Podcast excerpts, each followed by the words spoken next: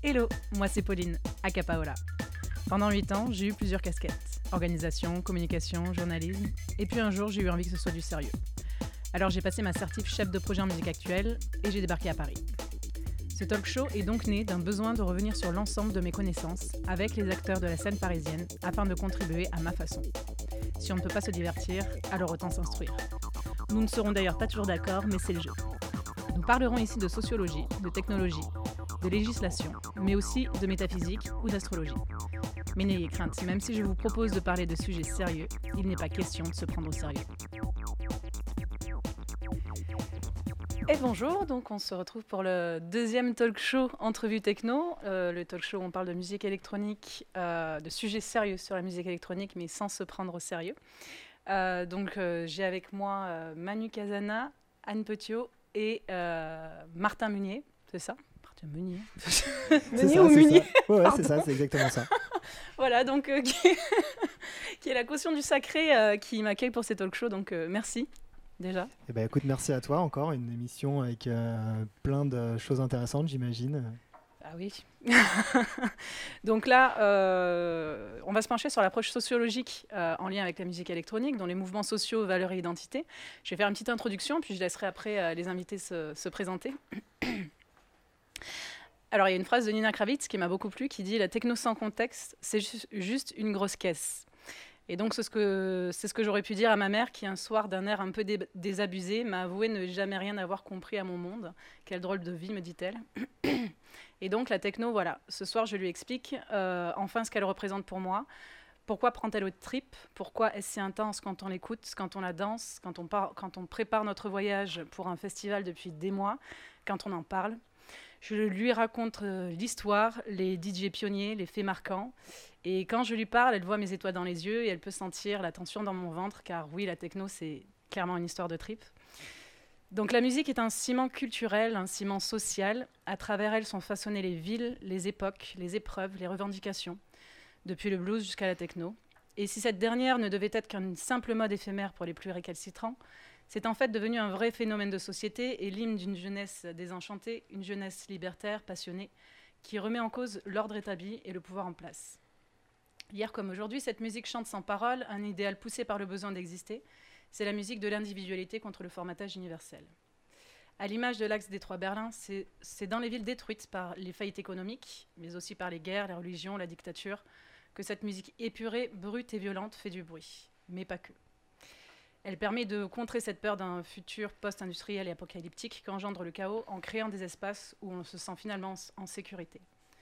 Donc Anne et Manu, merci d'être euh, là aujourd'hui. Je vous laisse euh, rapidement vous présenter du coup. Euh, ben donc moi je m'appelle Anne Petiot, je suis sociologue. Donc j'ai fait une thèse sur les musiques électroniques que j'ai soutenue en 2006. qui, voilà. Et donc aujourd'hui je suis sociologue responsable de la recherche pour des écoles de travail social. Merci. Euh, bah, Manu Casana, euh, bah, moi je suis fouteur de bordel, amateur. euh, non, je sais pas, qu'est-ce que, comment vous voulez que je me présente Hooligan, punk, premier organisateur de rêve en France, premier label français, premier à organiser les gros festivals électroniques français, voilà quoi, et maintenant artiste peintre engagé. T'as commencé par la barbe derrière, non Ah non, non, non, non, j'ai commencé par peindre ailleurs que la barbe. Nous n'en serons pas plus. C'est la barbe parce que je peux plus mettre de bleu sur les cheveux, parce que j'en ai plus, sinon je le mettrais dans les cheveux. Euh, alors pour commencer, une question, euh, une question très générique. Euh, c'est quoi l'expérience rave pour vous? Alors, qui se lance, qui se lance? On a le pionnier avec nous quand même. Alors, euh, l'expérience euh, Acid House, c'est la claque de ma vie. tout simplement, c'est rencontrer euh, Dieu à l'intérieur de moi. c'est un changement radical de vue du monde, voilà. Et c'est surtout avoir découvert un espace de convivialité, de liberté. qui au moment où moi j'ai découvert ça, à l'époque où justement les jeunes étaient cloisonnés par bande et se tapaient dessus, de voir tous ces jeunes qui d'un seul coup se prennent dans les bras, s'embrassent sur une même musique qui était inconnu à l'époque, euh, voilà. Euh, non, ça a été, ouais, ça a été la révélation de ma vie, vraiment, voilà. Je veux bien le croire. moi, je dirais que l'expérience rave, parce que si on définit la rave par la, sortie des, lieux aménagés pour les événements musicaux, ce qui est moi la définition que je retiens. Donc je dirais que l'expérience rave, c'est ça, c'est celle de faire la fête euh, dans des lieux qui ne sont pas dédiés à la fête. Ça change beaucoup de choses. Euh, et du coup, il y a plein de caractères qui vont avec, donc notamment le fait que c'est beaucoup un mouvement d'amateurs, organisé par des amateurs, euh, et une expérience effectivement festive qui amène beaucoup sur l'envie de participer. Donc, et tout ça, voilà, sont des caractères qui pour moi sont liés, mais c'est une expérience festive, donc vécue comme collective, intense et aussi participative. Et euh, bon, alors on sait que ça s'est beaucoup développé euh, entre l'Angleterre et, la France, euh, le mouvement Rave et Free Party aussi hein, par la suite. Qu'est-ce que les jeunes vont chercher exactement dans, ces rêves Pourquoi est-ce qu'on va en rave à, cette époque? On va en rêve à cette époque parce que c'est une nouvelle musique. ce sont des lieux nouveaux, c'est aussi une nouvelle drogue, faut pas, faut pas s'en cacher, et c'est surtout une, nouvelle façon de, de, vivre la nuit tous unis, quoi. Voilà, c'est surtout ça, quoi qu'on voilà, tous unis. Euh, c'est important parce que même maintenant, je trouve, il n'y a, pas, a pas cette union que, enfin, on peut la retrouver, je sais pas, en petit groupe. mais c'est ça surtout que j'ai, moi, enfin moi que j'ai vécu, quoi. Voilà. J'ai vraiment. La communion, quoi. À la communion, euh, bah, ouais, moi, je, enfin, je, ouais, j'étais punk, je ne pouvais pas supporter les skinheads. Je vais ma première Asilos party, je vois une trentaine de skinheads euh, sourire, torse nu, qui, voilà, qui dansent, qui embrassent des Pakistanais, des blagues qui arrivent, des choses que j'avais jamais vues dans ma vie, quoi. Des gens fusionnés entre eux, alors que dans la rue, ils se tapaient dessus ou ils changeaient de trottoir. Et, euh, donc de voir ça, oui, on se dit, merde, bah il y a un avenir là. Le monde, il est là, quoi. C'est là que ça va se passer. C'est là qu'on va faire changer les choses. C'est là qu'on va peut-être sauver la planète, qu'on va. Et je, dis ça en connaissance de cause, parce que des gens me disent, ouais, tu dis sauver la planète. Euh, le label Revetch, donc que j'ai monté en 89, j'ai sorti une compile et dedans, je, bah, je dis, ouais, rien, rien ne vaut l'engagement personnel pour sauver la planète. Et donc, il y avait un petit truc pour euh, adhérer à Greenpeace et ainsi de suite. Donc, il y a déjà 28 ans en arrière. Donc, ouais, sauver la planète, l'humanité, enfin, aller vers quelque chose, euh, sûrement pas le truc dans lequel on est maintenant. Oui, puis je pense que dans la nouveauté radicale, il y avait quelque chose justement de très fort au niveau d'identification générationnelle. Bah, c'est effectivement une musique qui était complètement nouvelle et qui du coup euh, donnait l'impression, même si après sociologiquement on peut repérer beaucoup de filiations, beaucoup de choses qui se rejouent euh, dans, et qui reviennent dans l'histoire des musiques populaires, malgré tout, il y a euh, une, une, nouveauté qui est vécue comme radicale. et puis, voilà. Et puis par ailleurs, voilà, effectivement, la sortie des lieux, ça permet aussi une expérience festive, c'est-à-dire que faire la fête en club, évidemment, c'est possible. Là, on est bien placé euh, pour le savoir. Là, mais euh, et, du coup, c'est un cadre institué de la fête, et c'est tout à fait possible de faire euh, de faire la fête dans un cadre institué, puisque la fête justement institue son hors temps, son, hors lieu.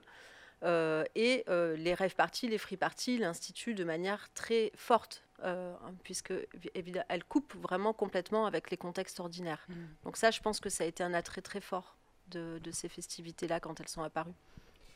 Ouais, et puis euh, moi je rebondis aussi sur, sur, ta question, c'était euh, qu'est-ce qu'ils sont venus chercher à la base? Je pense qu'il euh, y avait en effet quelque chose qui n'existait pas, c'est ce que tu expliques au tout début, et en fait on venait chercher, enfin j'imagine, hein, parce que moi je suis pas de cette génération-là, mais j'imagine qu'ils venaient chercher une, une, musique, un univers qui existait nulle part autre, et les clubs en fait se le sont appropriés, mais plus tard.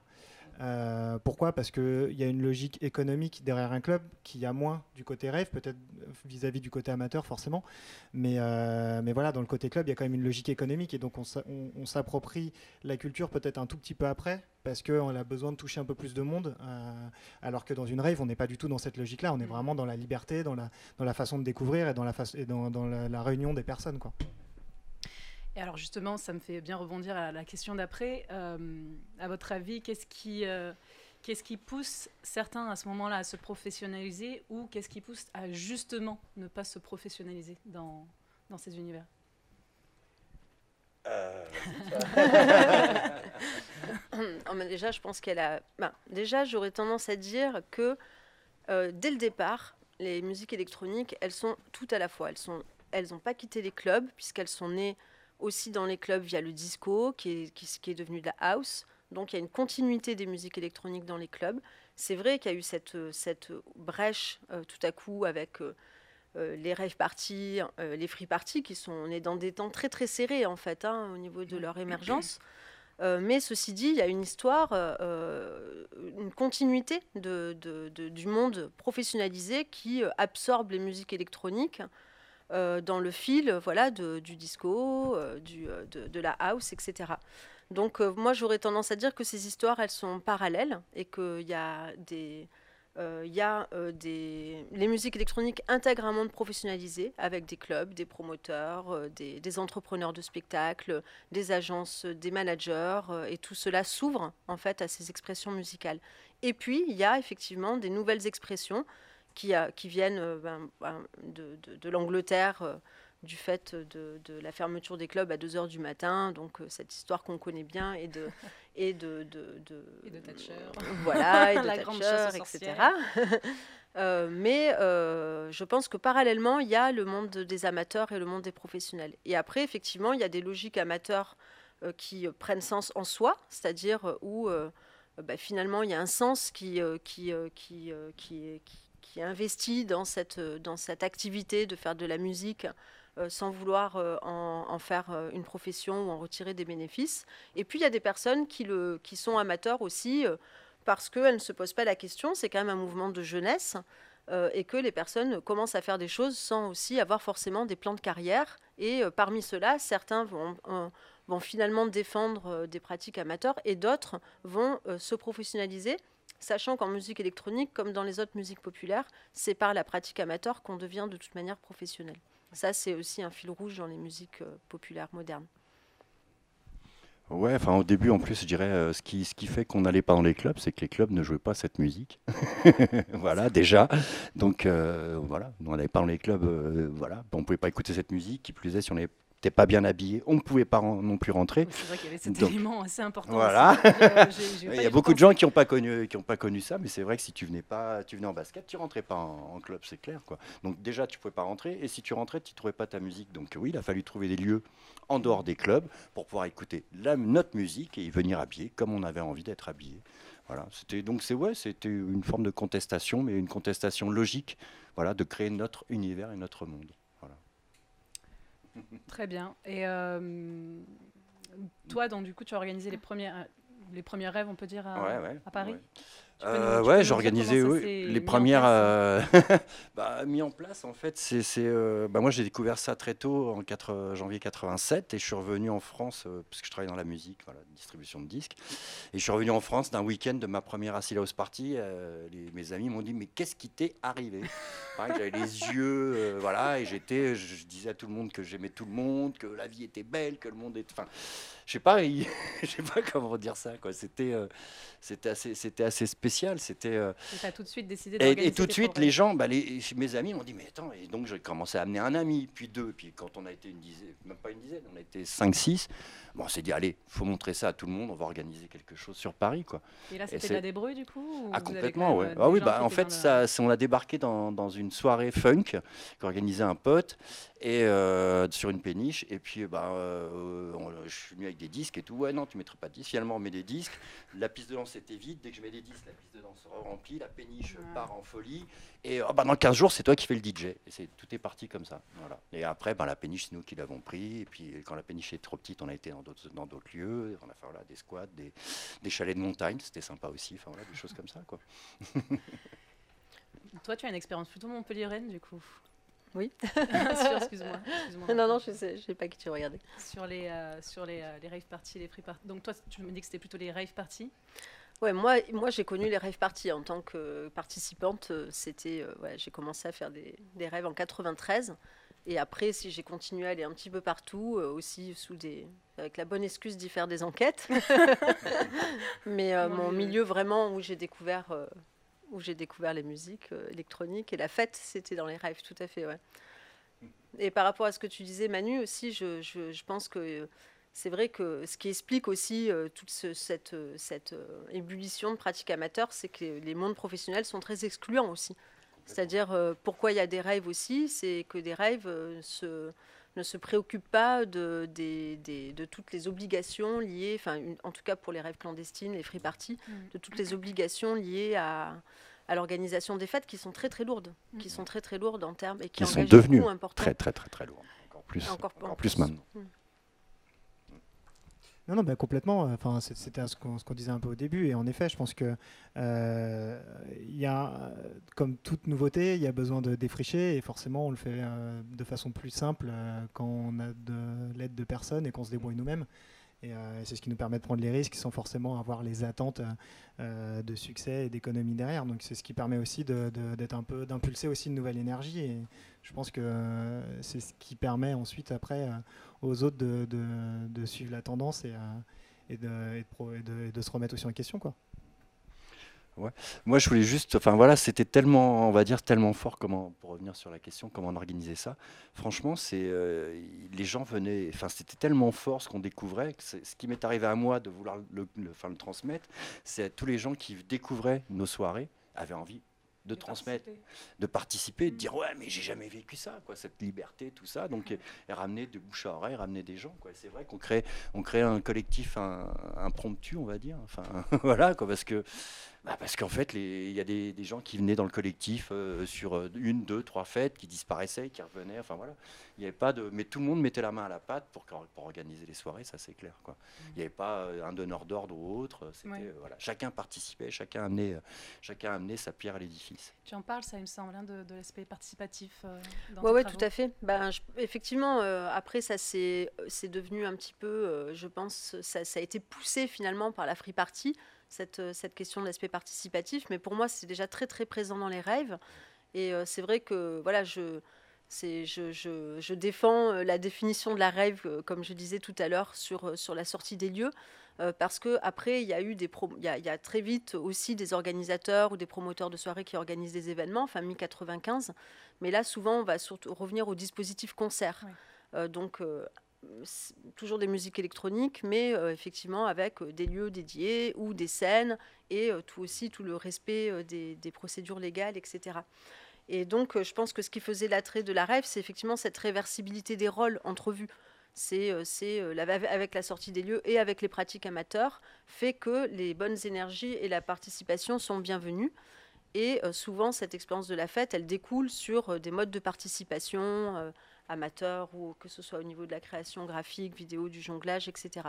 Donc effectivement, il y a cette, euh, cette, ah, cette, cette proximité qui fait aussi partie des valeurs, hein, parce que... Euh, on en parle juste après des valeurs. Ok. et justement, c'est le moment de notre pause musicale. Martin, tu voulais peut-être intervenir ou euh? bah, Non, non, si on n'a plus le temps, passons, passons après. Moi, je, vois très rapidement, alors, je, voulais, je voulais, essayer de comprendre, en fait, qu'est-ce qui comment on amenait à se professionnaliser, entre guillemets, euh, pour, euh, j'imagine, perdurer aussi, euh, continuer à organiser des événements. J'imagine qu'à un moment, quand on est trop amateur et qu'on se fait taper sur les doigts par les autorités, qu'est-ce qui nous amène à, se professionnaliser alors moi je peux pas te répondre à cette question parce que j'étais déjà professionnel quelque part avant. Enfin sans être professionnel, mais j'avais un groupe punk, j'avais monté un label de le premier label de punk hardcore français. J'ai organisé des festivals, des concerts, donc j'étais déjà dedans en fait, dans tout ce qui était, euh, j'avais déjà tous les plans de son et ainsi de suite, de sécu, ainsi de suite. Et j'ai juste changé de musique, quoi. Et j'ai juste changé de musique, viré le groupe sur la scène pour mettre un DJ. C'est tout ce que j'ai fait. ça, doit forcément aussi expliquer un peu le succès euh, de ces premières annonces, parce que j'imagine que quand c'est cadré et, euh, et, géré par des professionnels. Euh, on, bah, je me prétends pas professionnel. Euh, je t'avouerai qu'à la rigueur, les premières soirées, si je dois prendre cet exemple, les professionnels qui étaient vraiment des vrais professionnels, je t'avouerai qu'ils arrivaient ici et goûtaient cette drogue, et après ils étaient plus professionnels. Donc tu vois, ce, constat, ce constat, je peux pas le faire. Mais tout se passait très bien. C'est-à-dire qu'il suffisait qu'il y ait un souci, les mecs se bougeaient mm. automatiquement. Mais c'est vrai que moi, en tant que témoin de, des tout débuts, euh, c'était pas vraiment professionnel. Puis, et puis les professionnels qui arrivaient là, ils se disaient mais qu'est-ce que c'est que cette musique? Et pourquoi les gens sont si heureux? Et puis tu leur disais bah ils ont peut-être pris un petit truc. Et donc ils allaient prendre un petit truc, ah mais ah, j'ai tout compris, putain, j'ai fait un quatre coins, et ainsi de suite. Enfin moi, moi j'ai vécu des choses, t'imagines même pas quoi. J'en ai vu, euh, non, j'en ai vu. Euh, Manu, tu nous présentes le, morceau pour euh, couper cette Alors c'est lequel? C'est Promised Land? Est-ce qu'on va y arriver à ce... C'est ça, Promised Land, un morceau que j'adore par ailleurs. Ah ouais, Joy Smooth. Bah, c'est, pour moi c'est le morceau fédérateur et qui est intemporel. Voilà. Ok, merci. Ah, avec un très beau message. Music Maestro?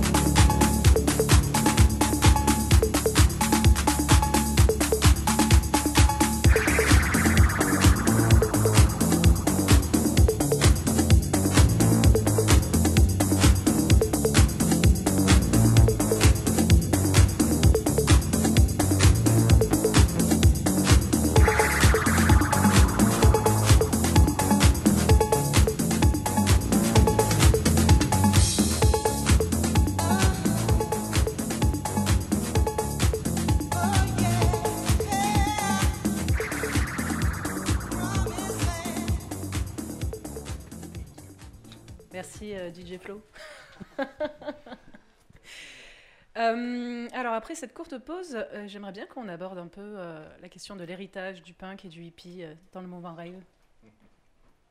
Avec plaisir. Monsieur l'ancien punk, je, je, vous en prie. Bah, euh, pour moi, oui, pour moi, il y, a une certaine, il y a une certaine logique en fait, mm, parce que je me base un peu plus sur euh, l'esprit rêve, donc plutôt Angleterre que États-Unis, donc moins club justement, et que les premiers, euh, je dirais, à avoir organisé Acidos Party en Angleterre, c'était les, c'était les punks ni plus ni moins. C'était eux, puisque c'est eux qui avaient, en fait, on va dire, enfin, c'est pas des free parties, enfin, c'est des punks et les travelers. Voilà, ça a été les premiers à, à faire, mais dans les travelers, il y avait beaucoup de punk hein, à la base. Euh, donc voilà, donc c'est oui, par rapport au rêve, bah, le DIY, le do it yourself, quoi, se démerder par soi-même. Après, il y a l'idéologie aussi, euh, je dirais, euh, un peu anarchiste, quoi. enfin en tout cas, vouloir sortir du système, de la politique, de toutes ces choses-là qui, se rejoignent. mais ça, je dirais que c'était, c'était vraiment au tout début, et, voilà, ça s'est effrité, ça s'est effrité depuis. Mais c'est vrai que le côté, le côté peace and love, le côté DIY, donc peace and love pour le côté hippie qu'on retrouve dans, dans la house party, dans la house en, en général. Euh, le côté DIY euh, revendicatif, rebelle qu'on trouve chez les punks, euh, oui, c'est ce, qui a, c'est ce qui a fait en fait qu'il se passe quelque chose en Angleterre. Voilà. En plus donc de Thatcher et des clubs qui ferment à deux heures. Mais il fallait qu'il y ait quand même, je dirais, un, élan de, de, de, gens déjà implantés, donc déjà rebelles, donc punk, voilà, pour changer les choses, quoi, pour dire on va, on va changer les choses. En fait, on a juste changé la musique alors Euh, on n'a pas fait que changer la musique, non, on a, on a changé quand même de pas mal de pratiques aussi, hein, je dirais. Euh, c'est pas, c'est pas que la musique. Et puis, le, bah, oui, on a évolué quand même, quoi. Donc, on peut plus être dans le no futur. On sait, de toute façon, le no futur, on est dedans. Euh, parce qu'on disait quoi, les punks prônent le no futur. Non, les punks disaient il n'y a pas de futur, donc il faut changer maintenant si on veut un futur. C'est ça le no futur des punks que les, la masse n'a pas compris, enfin, tel que moi je l'ai ressenti. Et là, on passait plutôt dans quelque chose, oui, il y a un futur, regardez comment on s'aime, regardez comment on peut s'entendre avec nos différences, regardez comment... Voilà, donc ça, ça se rejoint alors que, ça soit, alors que c'est pour moi complètement différent. Quoi. Les punks, c'était non, il n'y a pas de futur, donc il faut tout casser. Et là, par contre, les rêveurs, c'est oui, il y a un futur, il faut créer. Voilà. Très intéressant. Oui, ben, effectivement, moi je pense que l'héritage autant punk que hippie. Alors sur le punk, je te rejoins sur le DIY. Je pense que moi je pense que c'est il y a un DIY sur le qui, qui, est qui est une valeur, mais qui est aussi euh, une envie de faire en fait, sans se soucier du contexte. Enfin, je veux dire, sans faire malgré tout. Euh, qui fait euh, que ben, on fait un label, on fait un label, voilà, il n'y a pas de forme juridique, mais il y a un label, ça existe, il y a des disques qui sont pressés, et en fait, euh, ça permet le, le faire, parce que si, euh, comme on disait tout à l'heure, le, les milieux professionnels sont aussi fermés. Euh, donc je pense qu'il y a aussi un enjeu là pour la jeunesse d'être de, dans une position d'actrice et de, et de réaliser. Euh, et le caractère illégal en découle en fait de ce DIY. C'est pas quelque chose de voulu d'être dans l'illégalité, mais c'est que on fait. on répond et... à un besoin en fait. parce ne, fait, pas on n'a pas de cadre pour le faire, donc on le fait parce qu'on a envie de le faire et puis c'est tout et on verra ce qui se passe en fait.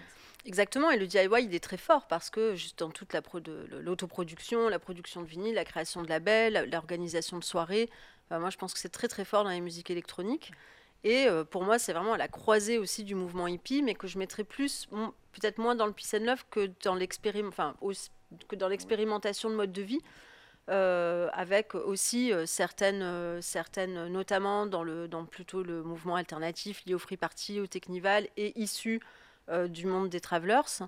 avec beaucoup, donc, bon, il y a la figure du traveler, qui est vraiment dans des, modes, dans des expérimentations de mode de vie euh, dans propriété, de propriété collective, de vie communautaire. Et puis, il y a plein de formes hybrides et une attraction très forte pour ce modèle-là dans, les, dans le monde des free parties, et avec beaucoup de gens qui expérimentent, par exemple, de, de posséder des choses collectivement, ce qui n'est pas anodin, en fait, dans, une, dans notre société. D'habiter ensemble, ce qui n'est pas non plus anodin dans notre société.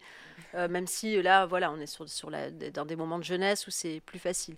Mais donc voilà, c'est ce caractère hippie, je le, aussi dans la, dans la question du communautaire en fait.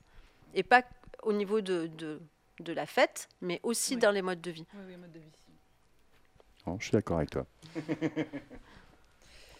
Euh, donc du coup, les valeurs défendues, c'est quoi? C'est le partage, c'est euh, la recherche de liberté avant tout. Euh, ouais. Avant tout, je crois que c'est la recherche de liberté, de toute forme de liberté, avec tous les abus que ça peut induire. Eh eh Mais je pense, ouais, je pense que c'est surtout ça avant tout, quoi. Et puis après, c'est la rébellion contre le système, contre la société, contre voilà des choses comme ça. De toute façon, c'est aussi un peu, c'est un ça reste encore un peu ça, les musiques électroniques à l'heure actuelle.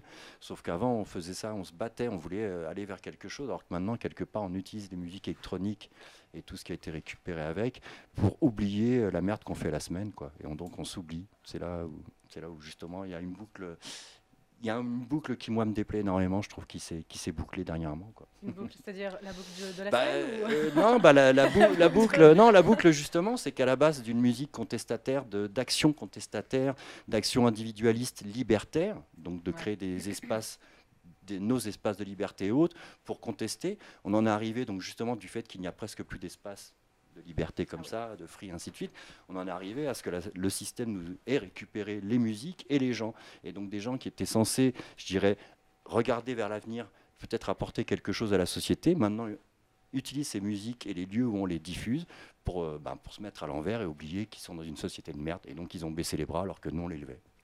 Il y a peut-être dans ce... c'est l'idée que j'en ai, vous allez me dire euh, ce que vous en pensez. Dans ce cas-là, pour moi, il y a peut-être euh, vraiment deux courants qui se sont radicalisés. Du coup, on a vraiment le courant bah, de la fête, comme on l'entend nous, euh, où on va en club, on va en festival, etc. On a des grosses machines, du Live Nation et compagnie. Et pour autant, le, vraiment l'aspect free party, qui est, qui est vraiment un mouvement, je pense, qui a tenu il manque la voix du milieu, quoi. Oui, après, je pense que après, je pense qu'il y a tout le temps des gens qui vont, depuis le début du mouvement, il y a des gens qui vont faire la fête euh, pour oublier leur semaine. Je pense que c'est, à mon avis, il y a des choses qui sont effectivement très euh, politiquement fortes dans le, dans le monde des musiques électroniques, mais que moi, je vois plutôt, euh, voilà, dans, voilà, dans, effectivement, c'est... bah, comme on disait, c'est cette forme punk, cette forme hippie, ces, ces, expérimentations de mode de vie ou ces expérimentations ou ces manières euh, d'organiser de, des choses, de faire tenir des choses sur d'autres logiques que la logique marchande, parce que je pense qu'il y a de ça aussi dans la, dans la free party qui est intéressant, euh, c'est-à-dire euh, voilà, essayer d'organiser quelque chose sur prix libre euh, en comptant donc sur des formes d'investissement qui souvent d'ailleurs ne sont pas toujours au rendez-vous, hein, parce que compter sur le, que les gens participent, ramassent les déchets, euh, c'est aussi une belle, voilà, c'est aussi un, c'est un vrai challenge qui euh, n'est pas toujours réalisé.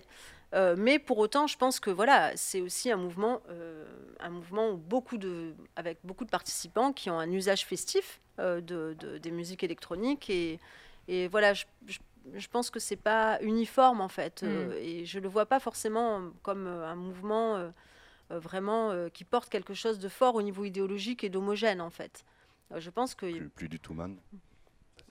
Mm.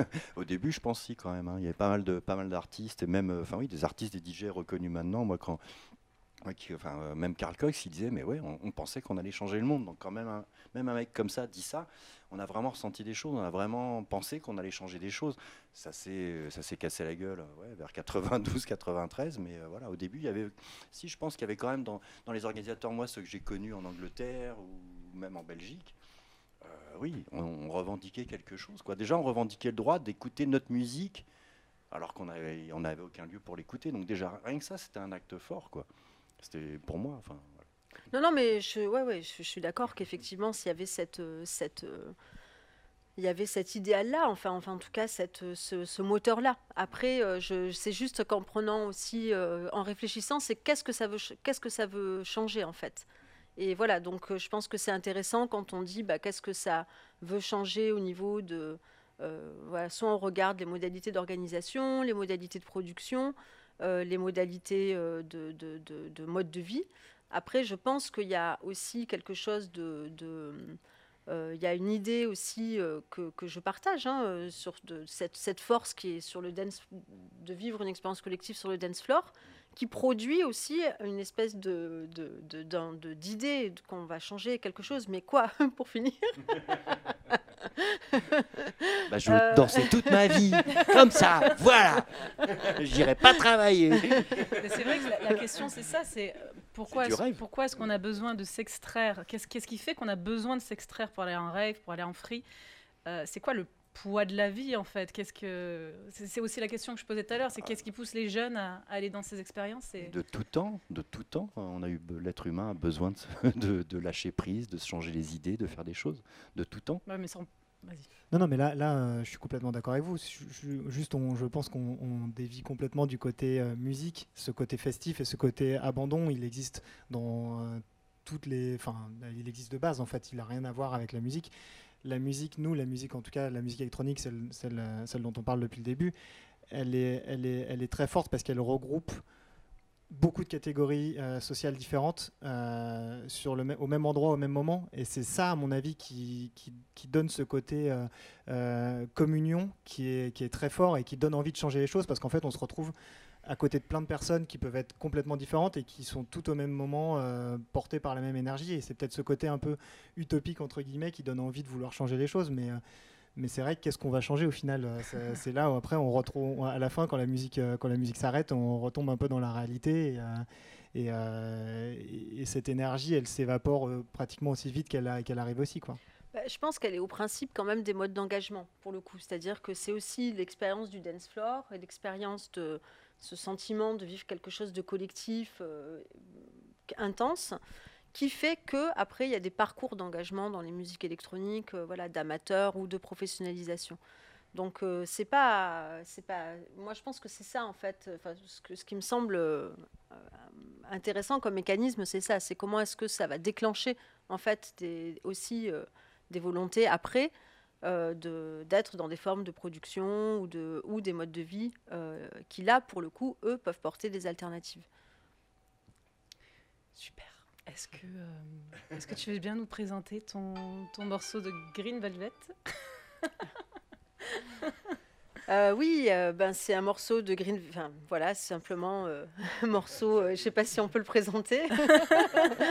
non, mais un morceau de techno, vraiment, là pour le coup, puisqu'on parlait tout à l'heure des étiquettes et est-ce, quand est-ce qu'on parle techno, musique électronique. Donc, ça, pour moi, voilà, c'est un, morceau de techno vraiment, pour moi, qui fait un souvenir personnel de, danse, de danse en, rêve et qui, voilà, qui est vraiment la techno de.